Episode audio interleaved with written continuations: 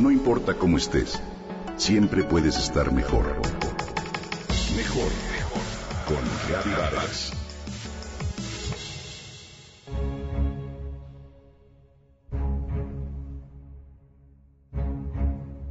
Desde pequeños nos infunden miedo a la libertad o a la soledad. ¿Cuántas veces hemos escuchado frases del tipo, te vas a quedar solito o por qué tan solitas? Hasta cuando son varias personas. Así nos fueron inculcando un miedo a la libertad, a la independencia de los demás, y se nos enseña que la soledad es negativa, sobre todo en el género femenino. Nos muestran que las mujeres no estamos hechas para estar solas.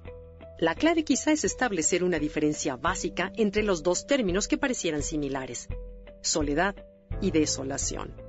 Estar desolada es sentir una pérdida irreparable y no necesariamente debiera venir cada vez que estamos solas o cuando alguien simplemente no llega. La soledad, en cambio, es el espacio-tiempo-estado donde no interactúa nadie más con nosotros, donde estamos con nosotros mismos es un espacio necesario para tener experiencias en las que nadie más participa de forma directa. Como mujeres, una de las formas para enfrentar el miedo a la soledad es encontrar la delicia de estar solas, la delicia de encontrar nuestro yo y nuestro centro. Para trabajar en nuestra propia autonomía, es importante aprender a estar solas y no correr a buscar el más mínimo contacto con alguien en cuanto nos vemos cerca de nadie. Si somos dependientes, nuestra necesidad de contacto personal es una necesidad de apego en realidad. Hay que cortar esos cordones umbilicales. No levantes de inmediato el teléfono cuando tienes angustia o miedo, quizá una gran alegría. Nos han enseñado a vivir estos sentimientos y contarlos de inmediato a alguien antes que gozarlos. El placer, nos dicen, existe solo cuando es compartido. ¿Te ha pasado? El miedo a la soledad también es la consecuencia del temor, del temor que uno tiene enfrentarse con uno mismo, con sus pensamientos, dudas y frustraciones. Te comparto algunos consejos para aprender a disfrutar estar contigo mismo. Vive el momento, la eternidad del presente, no pienses en el pasado ni el futuro.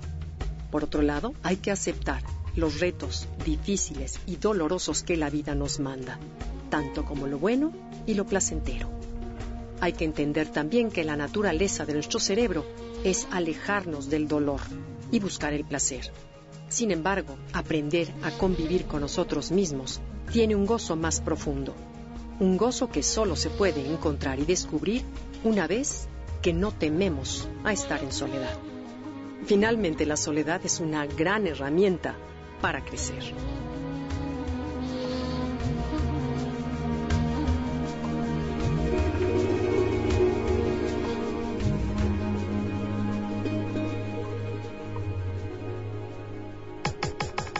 Comenta y comparte a través de Twitter. Gaby-Vargas. Gaby-Vargas. No importa cómo estés, siempre puedes estar mejor. Mejor, mejor. Con Gaby Vargas.